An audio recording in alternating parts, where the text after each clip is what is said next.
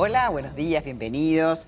Hoy es un placer recibir a Marines Strasser, que es una amiga de la casa, que es directora del Instituto Strasser. Uno dirá, ¿van a hablar de moda en un programa de salud? Sí, vamos a hablar de moda, Marines. ¿Cómo estás? Bienvenida. Bien, bueno, gracias María. Vamos a hablar de tejidos este, autosustentables, de tejidos que nos pueden preservar la salud. ¿Y cómo puede ser eso?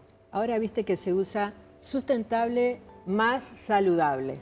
Es decir, ya no alcanza con la moda de ser sustentable, que bueno, fue la, como la primera corriente que se inició para tratar de cuidar el medio ambiente, de no dañarlo con diferentes cultivos, pero ahora además se le sumó, y especialmente cuando empezó todo el tema de la pandemia, se sumó la investigación para que los, también las prendas sean saludables. O sea, que repelen los virus de alguna manera. Por ejemplo por ejemplo, entre otras cosas, ¿no? Claro. Pero eh, capaz que es bueno, no sé si a vos te parece, eh, como que darles eh, primero que nada un, margen o, un tips de, las fibras que hay. Es decir, están las fibras naturales que tienen dos orígenes, ¿no? Lo que es la fibra vegetal o la fibra animal.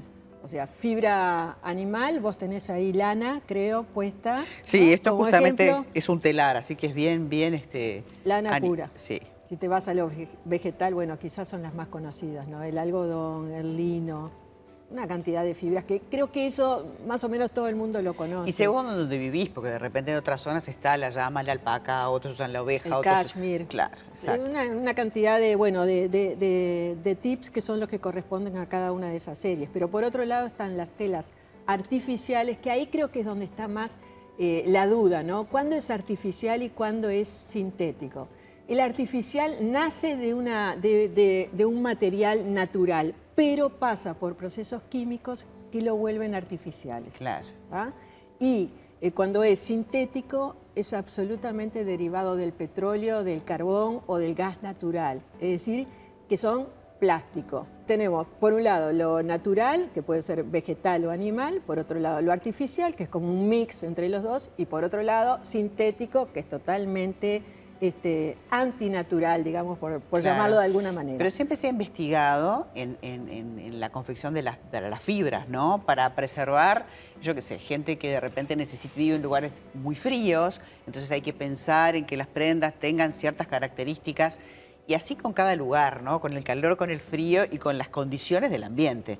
Pero lo importante es que ahora ese ambiente también lo estamos queriendo cuidar y preservar, como decías tú en cuanto a la pandemia. Uno, por ejemplo, piensa en el algodón, qué prenda más noble, pero en la cantidad de agua que se necesita para poder este, confeccionar esa fibra de algodón, ¿no? Claro, el, algodón es la fibra que, más agua consume en todo el proceso, no solo en el cultivo, sino además luego en, en, lo que es el hilado, lo que es a veces el teñido, es decir, para que una fibra realmente, un algodón sea orgánico, tiene que tener un certificado de cuidado hasta de, la rotación de los suelos, de, la planta, cómo se hace la producción en los suelos. Entonces, Me encanta esa, esa, esa cadena que vos haces porque genera como una toma de conciencia de querer consumir este, productos que generen esas empresas B, por ejemplo, o empresas que están cuidando el medio ambiente de verdad y no, no agrediendo porque el planeta es el mismo. Es como si lográramos, si pudiéramos lograr como consumidores eh, tener la trazabilidad. Bien. Es decir, a ver, ¿dónde se produce? Eh, es una plantación este, con certificado de protección del medio ambiente, se ha cuidado las aguas. Eh, o sea, de nada sirve, a ver, que vos te compres una cosa de lana, pero teñida de, con un químico, no con un tinte natural.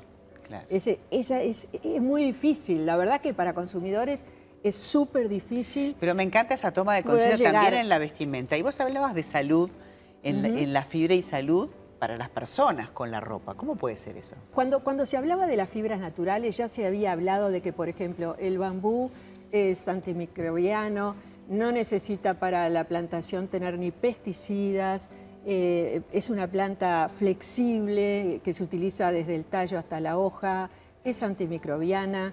Eh, por ejemplo, una plantación de bambú puede en un año limpiar eh, de 10 a 12 toneladas de CO2, es decir, que está limpiando el ambiente, lo cual lo hace saludable el ambiente para nosotros.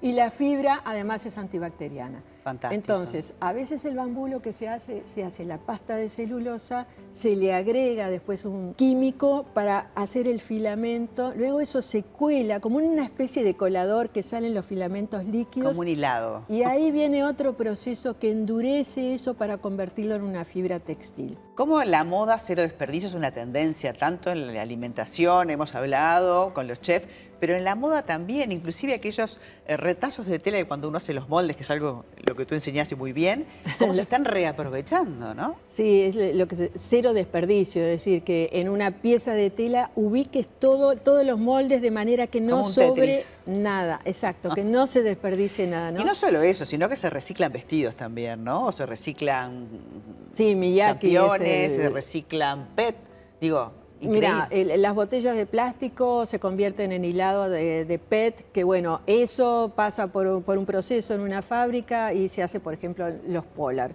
También eso hay que, hay- tiene, todo tiene su doble discurso, o sus apoyos y sus contras, porque se supone que todo lo que es eh, sintético, como puede ser eso, cuando vos lo lavás, desprende micropartículas plásticas que después van a parar a los ríos y, en fin, contaminan ciertas cosas. Pero ahora lo que se está tratando de, en la investigación es de tratar de que esos procesos sean cada vez menos dañinos con el medio ambiente. Por ejemplo, hay lo último que te cuento, que es la última novedad, es el, uso del material del grafeno, que es un derivado del carbón.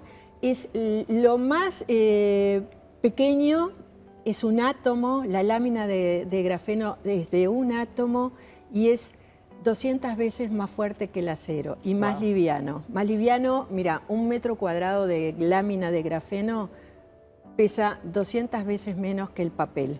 Creo que hacía falta que la moda se revirtiera y creo que ese proceso se dio y la moda entendió que deja de ser algo frívolo para ser algo necesario, funcional y bueno, y si puede ser además creativo, fantástico, que nos quede bien. Totalmente, muchísimas gracias.